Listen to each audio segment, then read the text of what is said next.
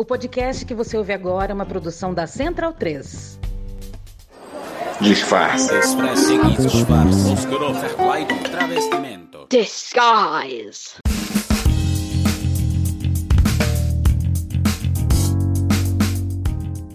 Oi, eu sou a Camila Cabete. Seja muito bem-vindo ao Disfarces.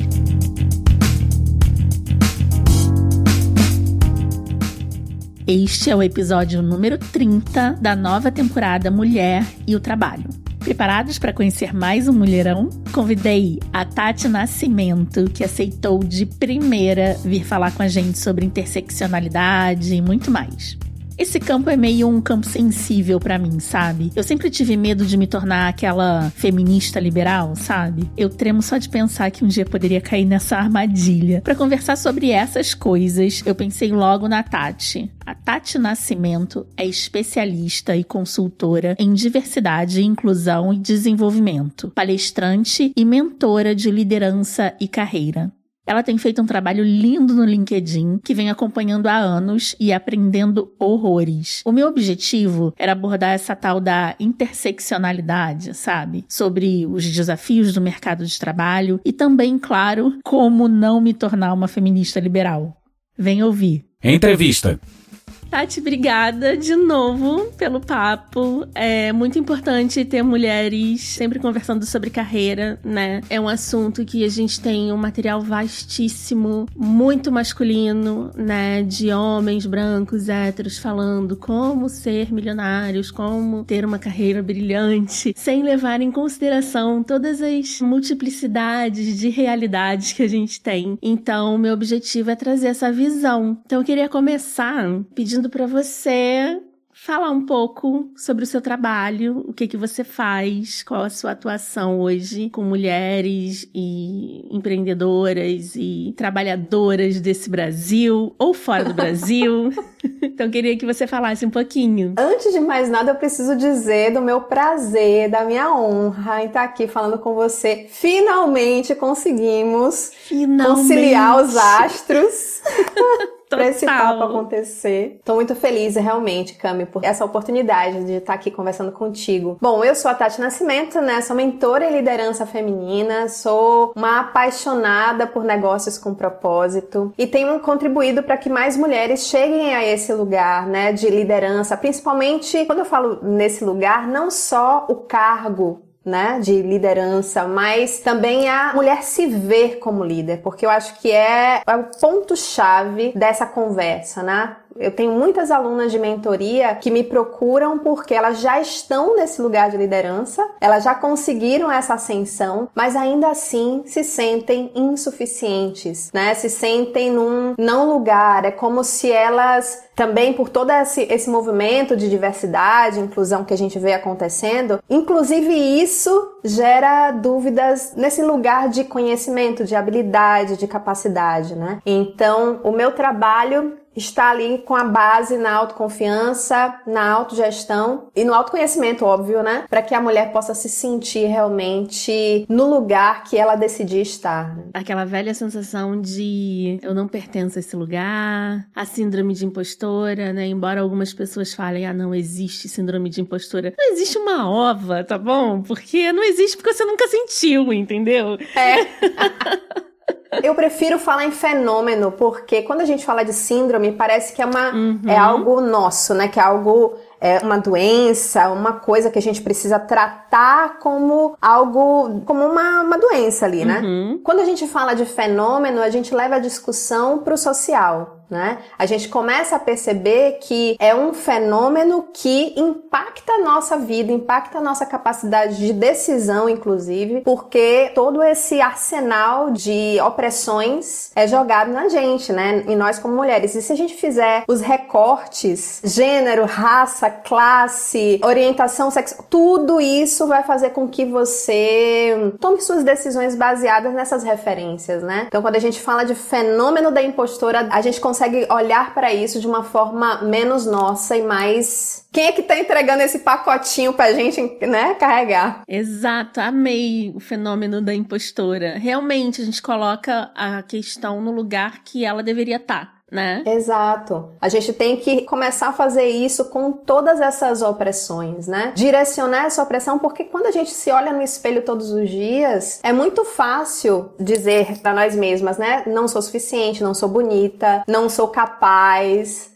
mas quem é que tá dizendo isso, né? De onde é que vem essa vozinha? Porque não é nosso. Não, certamente não é. É de alguém. A gente tem que direcionar. Exatamente. Tem que dar o que é deles, né? Tipo, toma que é teu, que não é meu. Exatamente. Muito legal. E essa questão que você levantou sobre as grandes multiplicidades de realidades que a gente chama muito dentro do feminismo, né, e, e da literatura como interseccionalidade, né? Como levar a interseccionalidade para dentro da corporação, sabe? Para dentro do corporativo. Um grande medo que eu sinto sempre quando a gente fala de carreira é cair naquela velha velho feminismo liberal. Eu tenho horror, sabe? Toda vez que eu me pego, toda vez que eu falo qualquer coisa em relação à carreira, eu me faço essa pergunta antes, tipo, o que eu tô falando leva para esse lado? Eu posso ser interpretada como uma feminista liberal? Então eu queria que você falasse um pouquinho o que, que seria esse feminismo liberal, né, que a gente tanto luta contra e como levar a interseccionalidade, que é, eu acho que essa é a solução para dentro das corporações e para dentro da nossa vida interna corporativa, né? Como eu quero ser uma liderança dentro da minha empresa que leva a interseccionalidade comigo, sabe? Que leva isso estampado na minha gestão sabe? Eu queria que você falasse um pouquinho sobre essas coisas. Eu acho que o primeiro ponto, eu sempre falo que é muito difícil que a gente consiga mudar o outro, mas que a gente se esforce realmente para conseguir transformar como primeiramente como a gente se vê. E quando a gente fala sobre esse feminismo liberal, entender que aquilo que funciona para uma mulher não vai funcionar para todas as mulheres, né? Então não é levar apenas quando a gente fala de diversidade e inclusão no corporativo, às vezes a, a pessoa fala assim: "Ah, vamos abrir vaga para uma pessoa trans". Aí abriu vaga lá para uma pessoa trans. Acabou-se acabou-se todo o movimento. Fizemos a nossa parte, né? Fizemos a nossa parte, né? Então, isso acontece também com relação a cargos de liderança para o feminino, né? Para equiparar ali a quantidade de vagas entre homens e mulheres. Mas eu vejo que é um movimento ainda muito superficial. Eu sou convidada para fazer movimentos né, de treinamentos de diversidade e inclusão nas empresas, e eu vejo ainda uma superficialidade nesse sentido com a vontade de equalizar percentuais. E quando a gente fala de interseccionalidade, é entender que determinada vaga precisa levar em consideração, ou determinado movimento de recrutamento, né? Tem que levar em consideração muitos fatores. Então, quando você vai fazer uma entrevista para uma mulher e essa mulher é mãe, e a, a pessoa recrutadora pergunta: e os seus filhos?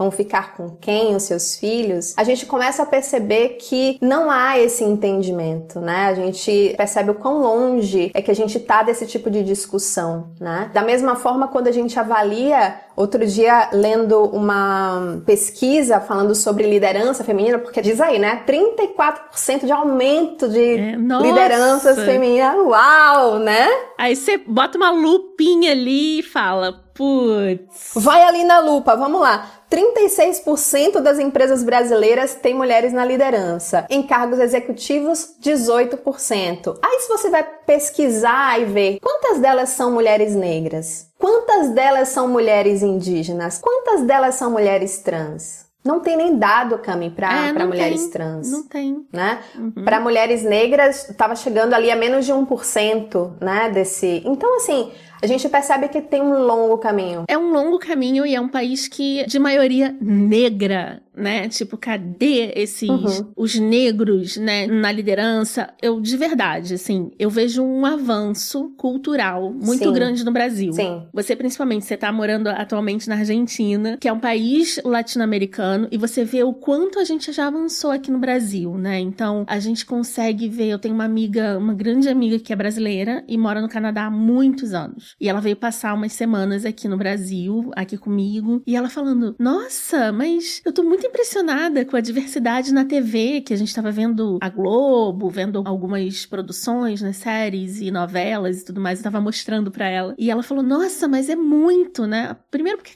Canadá é um país de maioria branca, né? Então não tem. Mas é um país de imigrantes, então tem mais diversidade cultural, mas não tem tanta representatividade, né? Eles têm um grande problema lá de representatividade. E depois que ela saiu há muitos anos, então ela consegue um comparativo, né? De tipo, caraca, olha que diferença, né? A gente tá muito avançado Sim. nisso. E aí eu falei, é, a gente tá avançado, a gente avançou, mas ainda falta muito, né? É, até porque é muito diferente representação e representatividade, né? A gente tem até visto, né, muita representação, assim, de mulheres, por exemplo, mulheres mulheres grávidas apresentando jornal, mulheres negras, né, como âncoras de telejornal. Uhum. A gente tem visto muitas produções culturais na TV, no cinema, né? Tá aí, pequena série, mas não sem a luta, né? O tempo inteiro, né? O tempo inteiro, impressionante. Que inferno. Então a gente tem tido representação em várias áreas, em várias indústrias, mas a representatividade ainda não é suficiente, né? Ainda a gente vê que é por termos no Brasil maioria de pessoas negras, né, no nosso país, a gente não vê essa quantidade de pessoas conduzindo políticas públicas, a gente não vê esse movimento em, em lugares de poder mesmo, né? De quem toma as decisões, de quem tá com a caneta na mão para decidir. Então falta ainda representatividade. Acho que é um movimento que a gente olha para isso e acha o máximo porque tá dentro de uma bolha. Tá dentro de uma bolha. Exato. É a mesma coisa quando a gente fala de acessos, né? Por exemplo, internet. A gente estava antes conversando sobre como foi importante já fazer esse movimento do remoto antes até da pandemia, né? Uhum. É um privilégio nosso ter termos tido essa possibilidade. Agora, se a gente pensar na população que não tem acesso, então assim é um recorte né? Total. Então, acho que quando a gente fala sobre representação e representatividade, é isso. A gente entender que estamos no caminho, podemos fazer muito mais para que isso aconteça, né? E aí quando a gente fala de liderança, eu acredito muito, Cami, que quando empresas têm mais mulheres liderando, outras mulheres vão chegando, porque a gente começa a abrir portas, né? Uhum. E eu acho que esse é um movimento que é fundamental pra gente mudar, inclusive o nosso país, né? Quem dirá o mundo, né? Eu Nossa. muito, muito. Meu foco tá nisso, né? Nosso foco, né? Nosso objetivo de vida. Eu acho que a gente nasceu pra é. isso, Tati. É pra isso que a gente tá aqui. É, eu tenho uma vida longa corporativa e hoje eu trabalho numa empresa brasileira que tem uma grande diversidade, assim. É, eu acho que é a empresa mais diversa que eu já trabalhei na vida, assim. Em termos de gênero, em termos de raça. E é muito enriquecedor, sabe? E eu comparo, né? Tipo, pessoas que são do meu círculo de convivência, que trabalham em empresas que não têm essa representatividade, o quão pobre fica a troca, né? O quão Total. pobre fica a convivência, né? Então, diversidade é riqueza né, para mim, assim. É criatividade, é, é mudança, assim, e isso é muito importante quando a gente tá falando sobre esses referenciais, né? Ter esses referenciais é fundamental para que uma mulher ela queira, por exemplo, se candidatar a uma vaga que abre para ocupar determinado cargo, para ascender, né, profissionalmente. Uhum. Ter representatividade faz ter essa diversidade faz com que mulheres empreendedoras realmente tirem do papel seus projetos, né? Eu acho que quando a gente começa a ver pessoas parecidas com, com a gente em determinados lugares que a gente sonha, mas ainda não realizou, o caminho fica mais gostoso de trilhar, né? Quando a gente não vê ninguém, dá um medo gigante, porque já dá medo, né? Pois é. O medo já existe. Pois é. Então, se a gente consegue quebrar. E eu acho que as empresas hoje já entenderam que não é uma questão apenas de fazer o que é certo. Não é só por ética porque a gente sabe que para a maioria das empresas, para a maioria das pessoas que estão ali na gestão, enfim, é, o que funciona mesmo é quanto é que eu vou ganhar com isso? Né? Então, assim, não é só por ética, só por isso já valeria a pena fazer, mas é um movimento que também é muito lucrativo, né? A gente já viu pesquisas aí que a rentabilidade de uma empresa pode crescer em 20% tendo mulheres na, na liderança. Então, assim, acho que é um movimento que vale a pena. Se tem alguma empresa que ouvindo esse podcast ainda não fez esse movimento, já tá mais do que na hora, né? Pois é. E qual o trabalho que você faz, assim, quando você pega uma mentoria? Quais são os primeiros passos? Vamos supor que a gente tem muitas mulheres aqui ouvindo e que vão te procurar para essa mentoria. O que, que você gostaria que ela já chegasse, o ponto inicial para você, né? O que, que você considera, tipo, a, nossa, uma mulher chegando para minha mentoria nesse ponto é sucesso, assim? Qual o dever de casa que você dá para essas mulheres que estão ouvindo a gente? Eu penso que a primeira coisa que a gente precisa fazer é, que essas mulheres precisam fazer é observar a si mesma enquanto profissional. A gente está falando aqui como profissional, e aí eu falo sobre profissionais CLT ou empreendedoras, empresárias, porque isso serve para todo mundo, né? Eu costumo observar três pilares para que você possa visualizar o seu sucesso, o seu futuro, ou para tirar um projeto do papel, ou seja, ou para avançar na sua carreira, que é você olhar para você mesma, para suas próprias necessidades necessidades, o que é que faz sentido para você hoje, olhar para o mercado, o que, que o mercado está precisando, seja, aí você vai analisar, né? É a sua empresa, o que, que pode te fazer ter visibilidade dentro do lugar onde você está. E também para os negócios que você quer fazer, né? Então, assim, observar esse tripé, você mercado e a, o lugar em que você está, né? Seja a sua empresa ou seja a empresa que você trabalha, para identificar quais são as habilidades, qual é o foco que você vai dar para você avançar do ponto que você tá. Porque o que eu vejo acontecer, Cami, é que muitas mulheres querem avançar na carreira e elas ficam esperando um feedback positivo de alguém, uhum. né? Ou um sinal verde de alguém para tomar iniciativa. Isso não vai acontecer sempre. A gente precisa começar a se colocar num lugar de negociadora. Você negociando o seu talento, o seu trabalho, enfim. Então, quando uma mulher me procura para fazer mentoria e a base da minha mentoria é esse trabalho na autoconfiança, eu sempre trago esse olhar para, olha, você não é o seu crachá. Você não é né, a empresa onde você trabalha. Você precisa fazer desse lugar o seu trampolim. Uhum. Como é que você vai fazer isso para se projetar, para projetar a sua voz, né? Porque quando uma empresa decide, e aí falando basicamente de profissionais CLT, quando uma empresa decide que você não é lucrativo o suficiente para ela, ela não vai hesitar em te botar para fora. Sim. E aí você passa um tempo dentro dessa empresa, dessa instituição, só numa atitude passiva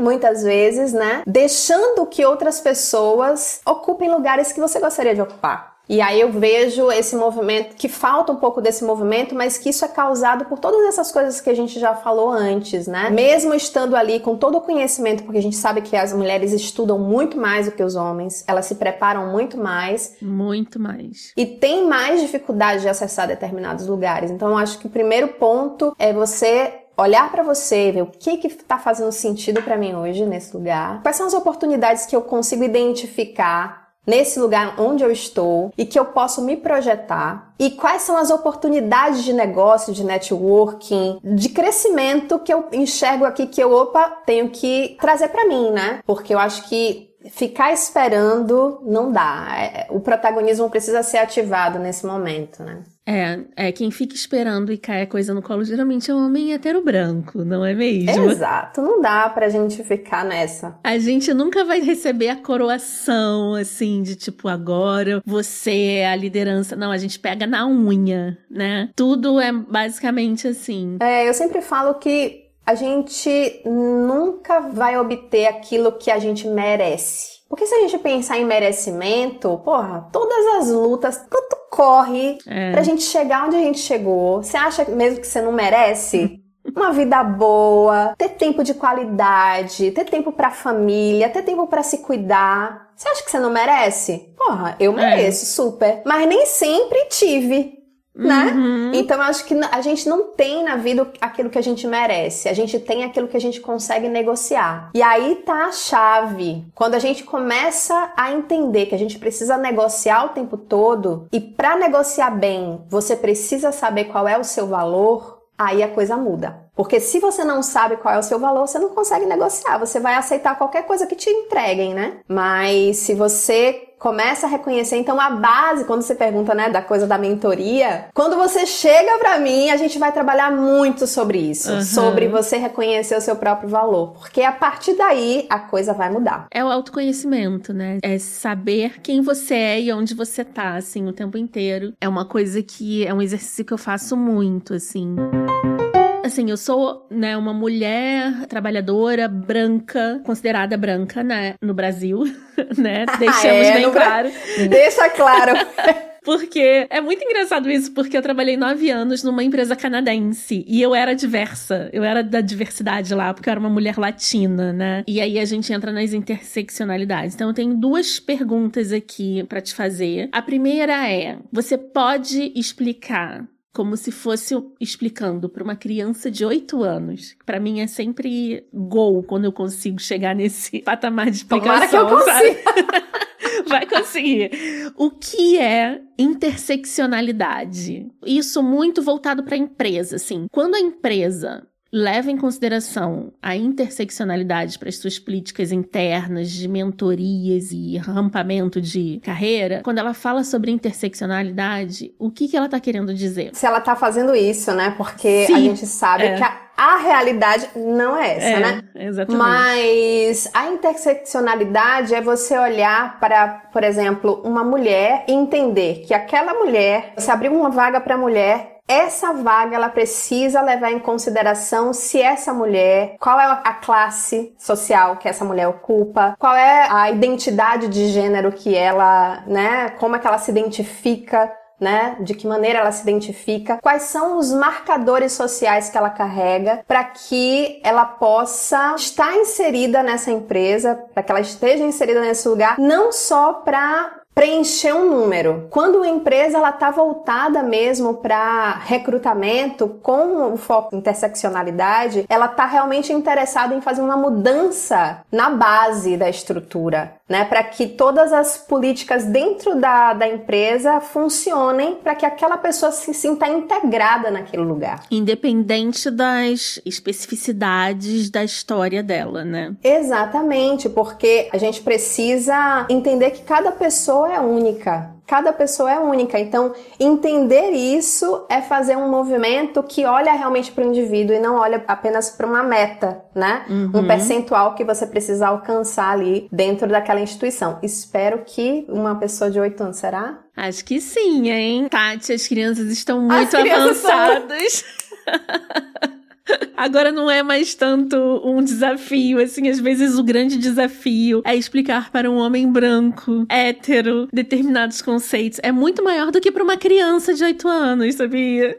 Não, eu preciso contar uma história que aconteceu essa semana. Você não vai acreditar. LinkedIn. Eba, adoro histórias. LinkedIn. LinkedIn. Tô eu lá no LinkedIn e eu gosto, né, de interagir com as postagens, principalmente quando pessoas falam de liderança feminina. Aí tô eu lá, abriu para mim um vídeo de um filósofo futurista, Bam Bam Bam, e o cara tava lá num trecho de uma palestra dele, perguntaram para ele sobre liderança feminina, como é que ele via uh, o futuro da mulher e tal na liderança, e ele começa falando sobre o Fordismo e como o salário foi construído naquela época, né, porque a mulher tinha menos força física, né, e por isso recebia menos, menos valor mesmo no pagamento. E aí ele continua falando que eu sempre falo que a gente tem que olhar para o futuro e mudar essa perspectiva com relação à mulher até aí tudo bem, eu tava feliz acompanhando o vídeo. Aí daqui a pouco ele, ele me manda essas, porque eu sempre falo aqui uma parábola que só quem gera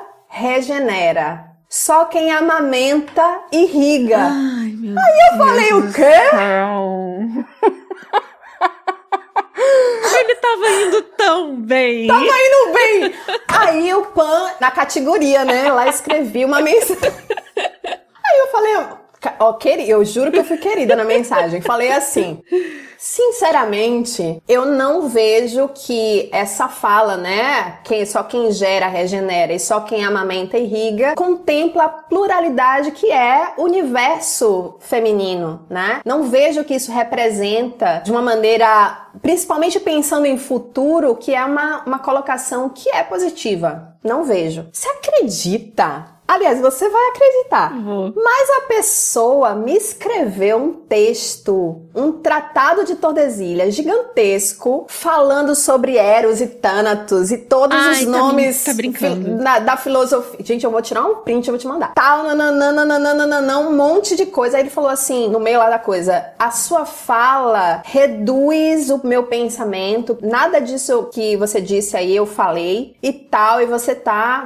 Aí eu parei assim e é mesmo que a pessoa, ao invés de conversar, e isso eu tô falando essa história, gente. Ele quis te dar uma aula, né? Tipo, Ele quis me dar uma aula de. Total mansplaining. E isso acontece o tempo, o tempo inteiro. O que, que ele deveria ter feito nesse momento? Cara, é essa sensação que eu te causei, porque contra sentimentos. Cara, quem é, quem é você pra dizer como eu tenho que me sentir, né? Essa sua fala Total. me trouxe esse sentimento. Cara, essa minha fala trouxe esse sentimento. Vamos trocar. Como é que eu posso melhorar ela? Como é que eu posso trazer, né? Tipo, vamos, me ajuda, né?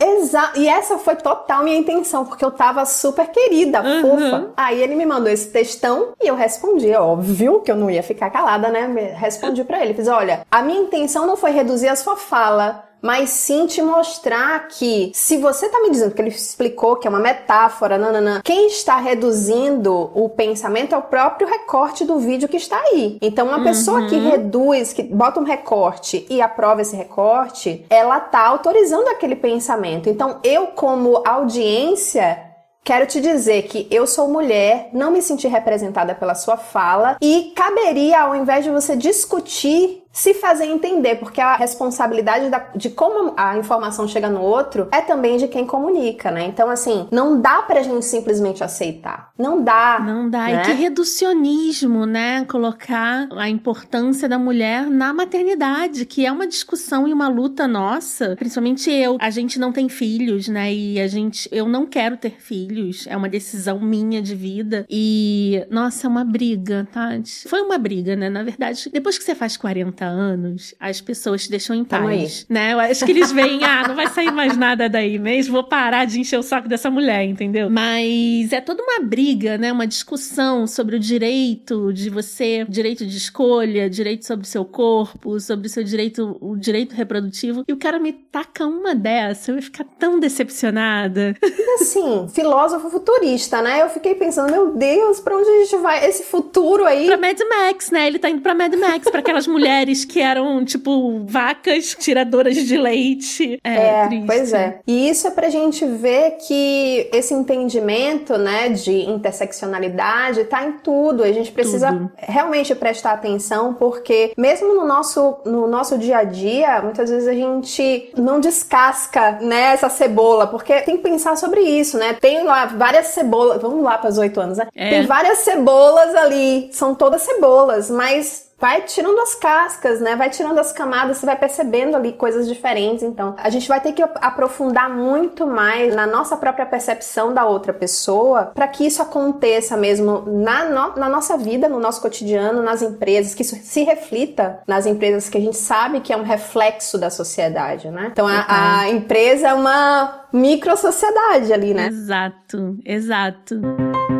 E eu acho muito importante a gente sempre contextualizar, né, tudo que a gente traz pra falar. Então, eu sempre no episódio que a gente falou sobre leitura, a Lari, ela até me falou, olha, é, ela leu 151 livros em um ano e a gente fez uma ligação entre alta performance e literatura e leitura, né? Então foi bem interessante, mas ela sempre se contextualizando, né? Tipo, eu sou uma mulher branca, classe média, não tenho filhos, não tenho marido, sou uma pessoa, né, tipo, que tem tempo, que gosta de ler. Então, essa contextualização é muito importante até na comparação. Eu amei que você falou que você procura trazer a mulher para a realidade dela, na história antes dela, antes Sim. de mais nada, da história dela e do contexto onde ela está inserida no mundo, porque é, causa muito muito engano, principalmente com as redes sociais, por conta das comparações, né? Super. E a gente é incomparável. As nossas Sim. trilhas de carreira, as nossas histórias são completamente diferentes, né? Então, contextualizar é importante tem gente, barra homens brancos héteros, que se sentem incomodados. é. Gente, eu amo homem, tá? Eu quero dizer que eu odeio homem, mas eu amo homem, tá? Eu sou uma pessoa complicada nesse assunto. Mas eu tenho muitos homens que estão dispostos e que ouvem o disfarces. E eles sabem que não é uma, um ataque pessoal. Mas muitos falam que é. Ai, a gente tá num momento muito chato. Porque tudo tem que ser explicado, tudo tem que ser contextualizado. Tudo... Sim, sim, não é momento chato, é um momento rico, entendeu? É um momento rico, exatamente. É um momento onde a gente contextualiza, a gente discute, a gente explica pra, de alguma maneira, isso vai assentar. Se todo mundo tiver, entrasse nessa vibe, né, de discutir, de, né, olha o tanto de aprendizado que a gente ia gerar, né? O problema é que tem muitas pessoas resistentes ainda a esse movimento de mudança. Gente, assim como a tecnologia não vai, não vai para trás, essas discussões né, sobre diversidade, equidade, inclusão também não vão retroceder, né? Exato. né? Então, eu acho que as próximas gerações, eu tenho uma esperança de que a gente esteja agora pavimentando esse caminho, sabe? Para as próximas gerações. Eu acredito muito nisso, porque quando a gente olha para o passado, eu sempre falo na minha mentoria, né? Nós somos multidimensionais. Nós vivemos no passado, graças à herança dos nossos ancestrais, das nossas ancestrais. A gente vive no presente através das nossas escolhas, né? O que, que faz sentido carregar, né, para as próximas gerações, o que não faz sentido. A gente tem esse poder de mudança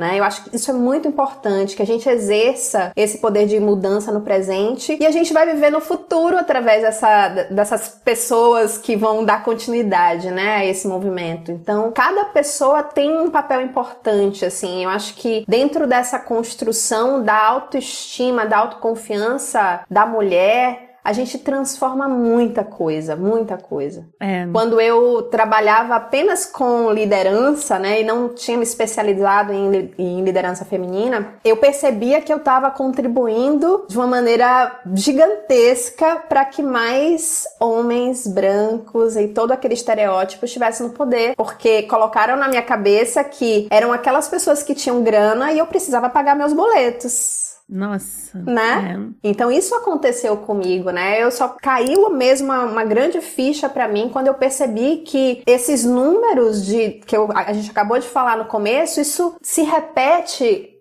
durante séculos, assim, a gente tá, né, num, num, passo de formiguinha passando por essas mudanças. Mas quando eu percebi que eu poderia fazer um movimento diferente e contribuir com o meu conhecimento, né, em desenvolvimento de pessoas para que houvesse uma mudança nesse cenário, eu falei, opa, pronto, é isso. É isso e que bom, porque tem dado muito certo. A gente veio para isso, né, Tati? Eu acho que se tem uma coisa que eu acho que, inclusive, a minha não vontade de ser mãe é porque eu já encontrei um propósito de vida sabe? E o meu propósito de vida mesmo é isso que você falou, é capinar, é pavimentar esse chão para as próximas gerações, sabe? E as novas gerações me dão um orgulho, sabe? É, Na é maioria das né? vezes, tipo, é um orgulho assim que eu sinto. Fora a dancinha do TikTok, vamos combinar. Ai, gente. Ai, gente, desculpa, falei. Não consigo. Ao desabafo.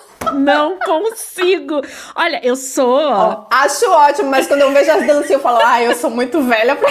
Não, não, eu sou uma pessoa muito engajada nas redes sociais. Eu tô sempre, eu né? Tipo, eu fui uma das primeiras pessoas a fazer conta no TikTok no Brasil. Já tava ligada. E, tipo, eu falei, eu nunca vou fazer isso. Porque é uma coisa totalmente geracional, né? Começou Super porque geracional. começou a me incomodar. E eu pensando, por que que isso tá me incomodando tanto? Tipo, por que que isso me, me deixa tão com raiva, porque eu nunca vou fazer. Isso não é da minha geração. Tipo, deixa, sabe? Eles tomarem conta disso, né? Tudo bem, mas tem uma contribuição gigante da geração Z, que é o olhar para o propósito, é, o olhar para o cuidado, para o tempo de qualidade. Gente, isso aí, ó, só amor, viu? É mesmo, amor. é mesmo. Eu tenho mó, mó orgulho, assim, tirando a dancinha do TikTok.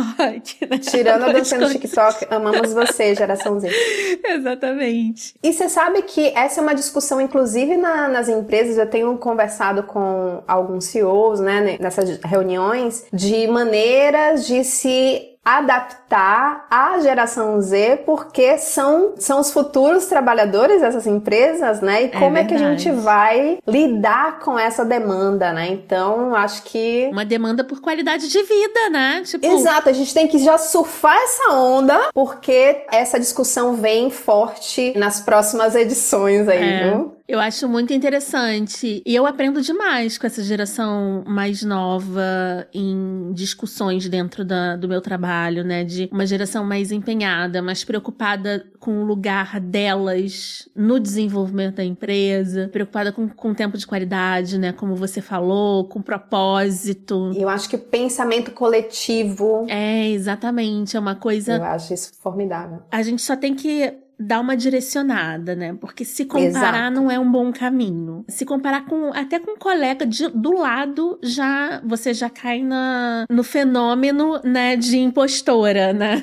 Mas eu vou discordar de você concordando. Uhum. Assim, ó, se comparar é da natureza humana, a gente vai sempre é um horror, mas é verdade. A gente vai sempre se comparar. Acontece que a gente precisa entender como é que a gente faz com essa comparação. É. Se essa comparação te deixa estagnada, não tá legal. Se essa, te, essa comparação te faz avançar, massa, mas é preciso entender que os bastidores são sempre diferentes. É verdade. Não tem uma pessoa no mundo que tenha uma história de vida igual. É verdade. Experiências idênticas crianças gêmeas que nascem no mesmo, né, no mesmo ambiente vão ter perspectivas de mundo diferentes. Então, assim, não dá para se comparar no sentido de aquela pessoa, você vai se comparar, né? Aquela pessoa, poxa, ela tem mais conhecimento, ela conseguiu fazer um curso de inglês, eu não fiz e tal. Você vai se comparar. Uhum. Só que você tem outras coisas, tem outras capacidades, outros talentos que aquela pessoa não tem. A gente vai olhar, por exemplo, força e flexibilidade, né? A gente que é. gosta de fazer atividade física é, exatamente. ali. Né? Tem pessoas que são super flexíveis e não tem força, outras, né? Então, é, assim. É, cada uma com a sua história de vida. Somos distintas. As empresas, elas podem. Eu tenho muitas questões com que as empresas chamam de plano de carreira tem muitas questões, eu acho uma coisa ultrapassada, que não leva em consideração a interseccionalidade. Porque um plano de carreira me lembra logo uma coisa quadrada, com tópicos, Sim. e você vai ticando esses tópicos para poder seguir para o segundo caminho, né? E eu acho plano de carreira uma coisa bem engessada. Qual seria o caminho das empresas, sabe? Você consegue fazer uma previsão meio mãe de nada, assim? Eu acho que já tem empresas que estão fazendo coisas diferentes, mas qual seria o melhor caminho para a gente desenvolver as pessoas? principalmente se tratando de liderança, porque líder tá aqui para desenvolver pessoas, né? Eu não sei se vocês já sabem, Total. mas você não tá aqui para brilhar, você tá aqui para fazer o outro brilhar, entendeu? É isso que é liderança. Então, qual o caminho que você visualiza que é saudável, que é sustentável pra gente desenvolver esses talentos, assim, saindo do quadradão? É, eu penso que a gente precisa pensar qual é a direção em que isso vem. Se é um plano em que a empresa impõe para a pessoa, para o indivíduo,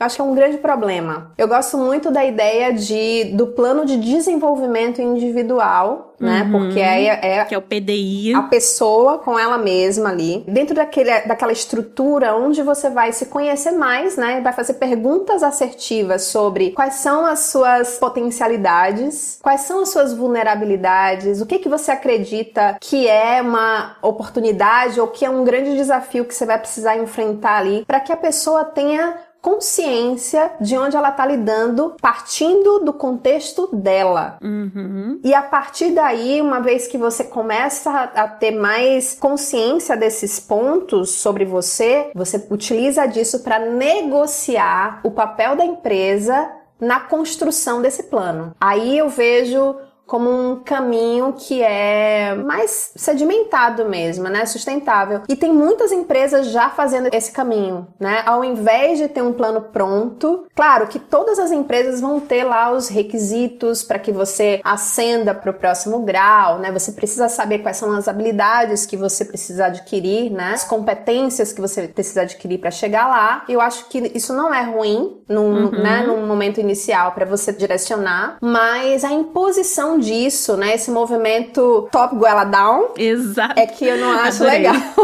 Top goela down é perfeito. Eu também não acho, porque isso acaba privilegiando as pessoas que são foram privilegiadas desde que nasceram, né? Que aí sai do poder da outra pessoa, né? Competir. Tipo, não tem como você nascer de novo numa família que te dá uma estrutura para você ter determinadas coisas. Exato. Então, quando você coloca pontos diferentes de desenvolvimento para cada um, uma coisa bem individual, eu acho que é o caminho sustentável. Assim, eu também gosto dessa ideia. E uma, um outro ponto é ter alguém para apoiar mesmo, né? Uma pessoa mentora, né? Do lado, né? Eu, eu gosto muito da ideia que algumas empresas estão trazendo como apadrinhamento mesmo, né? Tem uma pessoa ali, vamos mudar apadrinhamento para amadrinhamento. Isso, amadrinhamento eu amo.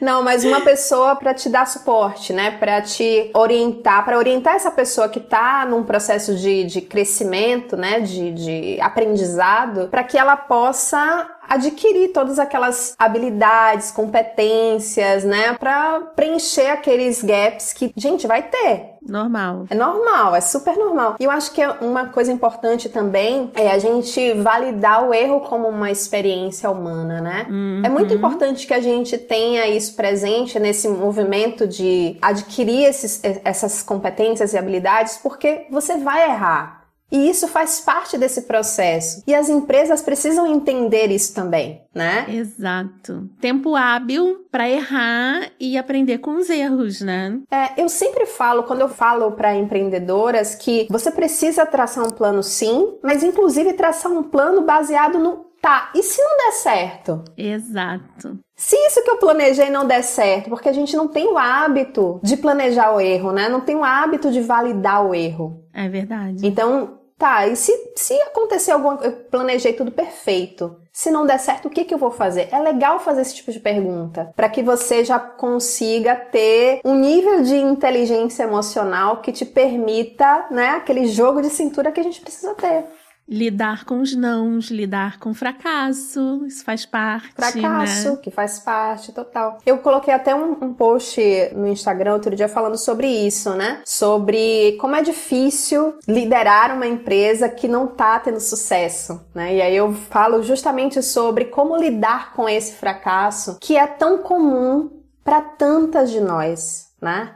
Quantas mulheres não estão empreendendo por sobrevivência e não tiveram condições ou não tiveram orientação para ter um plano de negócio, como tem aí a, a, a, não tem que ter um plano de negócio. Beleza, mas pô, a pessoa tá ali na sobrevivência, não tem tempo nem de ela tá vendendo o almoço para comprar o jantar, entendeu? Uhum. Então é importante saber que isso acontece, é importante saber que não é só um problema de capacidade, é um problema estrutural, mas tá, se você tem agora a possibilidade, a consciência de que isso é importante, começa a criar uma rede de apoio para que essa base seja construída, para que seja sustentável mesmo, né? Uhum. Para que você consiga atravessar sim os desafios, porque serão muitos, tanto no empreendedorismo empreendedorismo quanto na, a nível de carreira, nós mulheres vamos atravessar desafios muito superiores aos que os homens enfrentam. Sim. Isso é fato. Isso é um fato. E é por isso que eu falo que a blindagem da autoconfiança pra gente é algo que deve fazer parte da estratégia, sabe?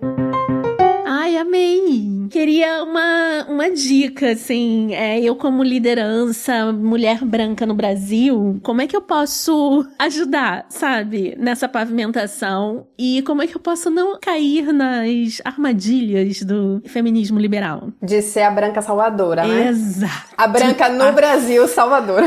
a branca gente, no... eu tenho pavor, juro pra você que tudo que eu faço, eu me pergunto, tipo, tô fazendo isso? Porque é aprendizado, né? É uma carga histórica muito forte, né? Me ajuda. Sim.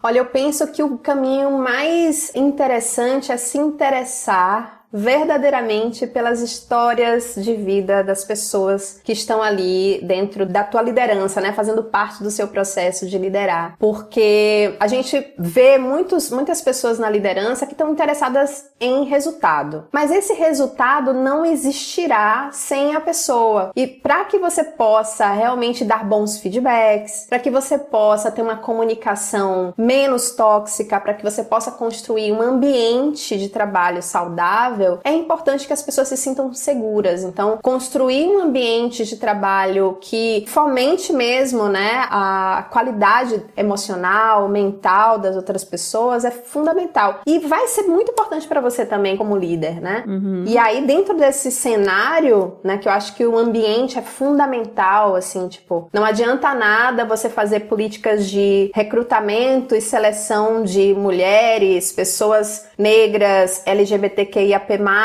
e não ter um, um ambiente uhum. que favoreça essa diversidade. Então, você como mulher branca no Brasil precisa conhecer dessas diferentes realidades. Eu acho que vale a pena para todas as lideranças que estão aqui escutando a gente um interesse genuíno no aprendizado, né? No aprendizado mesmo, aprender sobre pessoas, se interessar por pessoas e sair da bolha, furar a bolha, né? Se abrir a essas experiências para conhecer pessoas diferentes de você, porque a diversidade gera muito conhecimento, muita criatividade e as respostas que muitas das lideranças precisam está nesse movimento de se interessar por essa diversidade, né? Eu acho que esse é um movimento. E óbvio, sempre que você puder, é, aquela coisa que é clichê, mas se você subiu, puxa outra pessoa.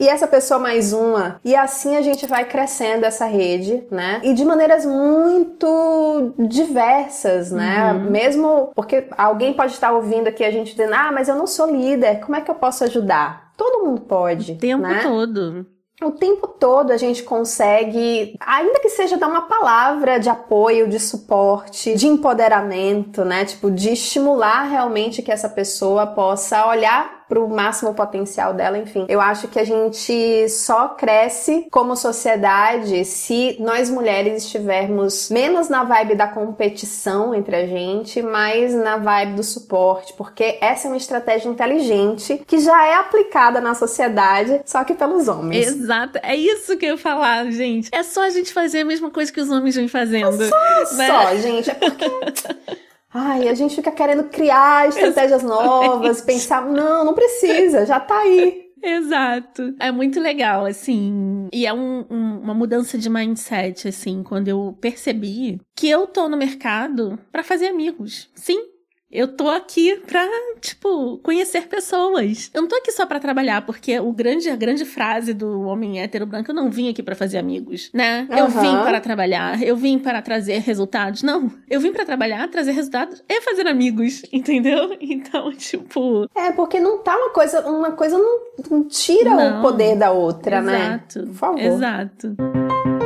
Obrigada, Tati. Nossa, eu ficaria Ai, a noite inteira aqui conversando com você, você sabe. Ah, eu também. Quero amei. novos papos. A gente tem tanto assunto, né, que a gente pode explorar nesse, nesse setor, ajudar. É, o objetivo do Disfarces é sempre dar voz para as pessoas e dar espaço. Então, eu quero deixar aqui o espaço do Disfarces para você sempre que você quiser trocar ideia ou difundir alguma coisa que você esteja construindo. Eu quero que você se sinta aqui aqui é a sua casa também. Está junto na luta, né? E eu adorei Sim, seus estamos. conselhos, aplicarei. Já tinha isso meio que intuitivamente. Você já aplica, né? É, eu já tenho isso intuitivo, mas eu acho que é sempre bom validar então, eu faço uma, um exercício que é uma dica, assim, de como eu comecei a furar minha bolha. Na pandemia, né, que a gente estava até conversando antes aqui de gravar, que foi uma marca que ficou na nossa alma, né? A gente vai levar essa marca. Sim.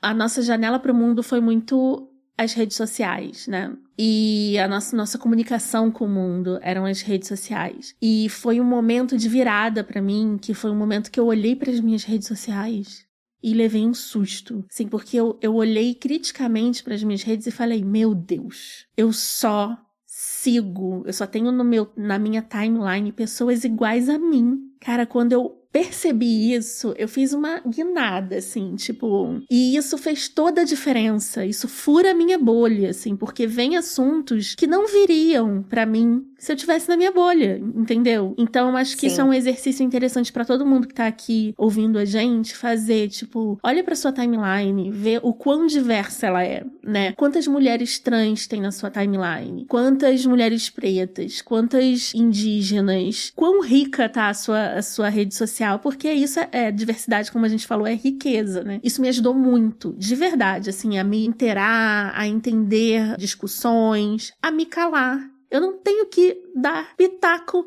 em tudo. Sim. Ter toda a opinião o tempo inteiro. Exatamente. É. Tipo, cara, isso é uma coisa que realmente eu tenho que ficar caladinha aqui, só aprender. Até porque. Sabe? Não, e até porque tem certas discussões que, primeiro, minam a nossa saúde mental, então às vezes não vale a pena. E outras, em outros momentos você aprende muito mais ativando a sua escuta. Exato. Né? Nossa, como eu aprendo. Né? E aí, quando a gente fala de liderança e quando eu falo de se interessar pelo outro, é justamente sobre isso, de você aprender a escutar, e óbvio, sempre aplicando muitos filtros, Cami. Eu sempre falo sobre é. isso quando falo sobre redes sociais, sobre leitura, né? Porque a gente pega um livro para ler, né? Principalmente quando a gente quer aprender algum, algum conteúdo novo para o trabalho. A gente sabe que a literatura, principalmente para na área de business, é muito masculina ainda, Nossa, né? Então a gente demais. pega os livros e tem toda aquela referência, pá, filtra, filtra muito, porque senão você vai se masculinizar na fala, no trato. Demais. Você vai trazer para suas conversas coisas que não são legais. Então a gente precisa aplicar filtros quando recebe feedback, quando vai seguir alguém nas redes sociais, pra gente não se deixar, ao invés de, de usar a comparação para impulsionar, usar essa, essa comparação para aumentar ainda mais essa diferença, né? Tipo, Exato. É, isso é muito comum que você falou, né? Da gente se masculinizar para poder chegar nas lideranças, né? Isso é uma coisa que eu simplesmente me nego, entendeu? Então, os meus Total. colegas de trabalho, eles têm que entender que eu choro. Eu choro, tá bom? tipo, quando eu tô é triste, isso. quando eu tô emocionada, quando eu tô feliz. Cara, vocês têm que aprender a lidar com isso, sabe? Isso é um problema Exato. de vocês também, entendeu? É sobre isso, é sobre preservar a sua autenticidade, porque senão você começa a se tornar uma pessoa tão diferente de quem você é de verdade, e quando você olha para trás, você, quando você se dá conta disso, você olha para trás e diz, putz, quem onde sou é eu, eu tô? Né? Quem eu sou? É. E aí é todo um trabalho, né? É. Pra voltar e resgatar mesmo essa. Os essa meus os meus picos de, de carreira, assim, quando eu, eu senti que eu tava. Cara, eu tô abafando mesmo. Tipo, tô num lugar que eu gostaria de estar. Foram os momentos em que eu mais fui eu mesma. Impressionante. Quando eu falei, quer saber? Dane-se. Vou jogar real aqui, vou mostrar quem eu sou, porque aí se quiser uma pessoa igual a mim, eu tô aqui, entendeu? Aí você já aprende o seu valor e começa a negociar de acordo com o que você acredita que é. Exato. Sacou? Olha, eu sou essa pessoa, você precisa de mim, né? Vamos construir, vamos construir junto. Então foram os momentos mais maravilhosos assim em relação à carreira para mim, e foi um momento onde eu menos gastei energia, porque eu acho que a gente gasta Exato. muita energia. Muita energia. Querendo uhum. ser quem a gente não é, né? Exato. né? É, é, é, isso. E é assim que as minhas alunas de mentoria chegam, é, né? né? Nessa, nesse lugar de, Tati, eu não me reconheço. Né? Exaustão. Eu tô exausta eu não sei o que que eu quero pro meu futuro. Eu olho para isso, como assim você não sabe? É. Vamos lá, é. né? É. E isso precisa acontecer porque senão a gente fica nessa de deixa a vida me levar, que é massa quando a gente tá de férias, um momento de descontração, mas assim, na vida real, se você deixar a vida te levar, se deixar as outras pessoas, se você não tiver agenda, né? Se você não couber na sua agenda ainda mais, você tá fazendo alguma coisa errada. Total. Se você não cabe, não cabe você nas suas próprias decisões de vida, tem alguma coisa errada. Alguém tá decidindo por você, isso é fato. É isso, quando a gente não decide, alguém decide por nós. E pode ser, né, Exato. né, uma pessoa que quer o nosso bem ou pode ser uma pessoa que não quer Exato. o nosso bem, né? Aham. Uhum. Obrigada, ai, foi tão bom. Amei. Ai, eu que agradeço, Cami.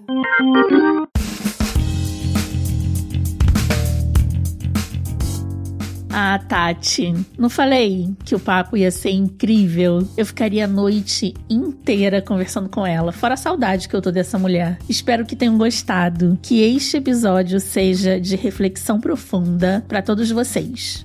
O nosso podcast é independente e se você quiser entrar em contato para trocar ideia, estamos no Twitter e Instagram como Disfarces Pod. Alguns cortes com nossas carinhas você vai conseguir assistir no nosso canal no YouTube. É só procurar por Disfarces Podcast. Se quiserem apoiar nosso trabalho, temos campanha aberta no Catarse e PicPay. Confira os links em nosso site disfarces.com.br. Fazemos parte da família Central 3. Disguise. Esse podcast foi editado por Domênica Mendes.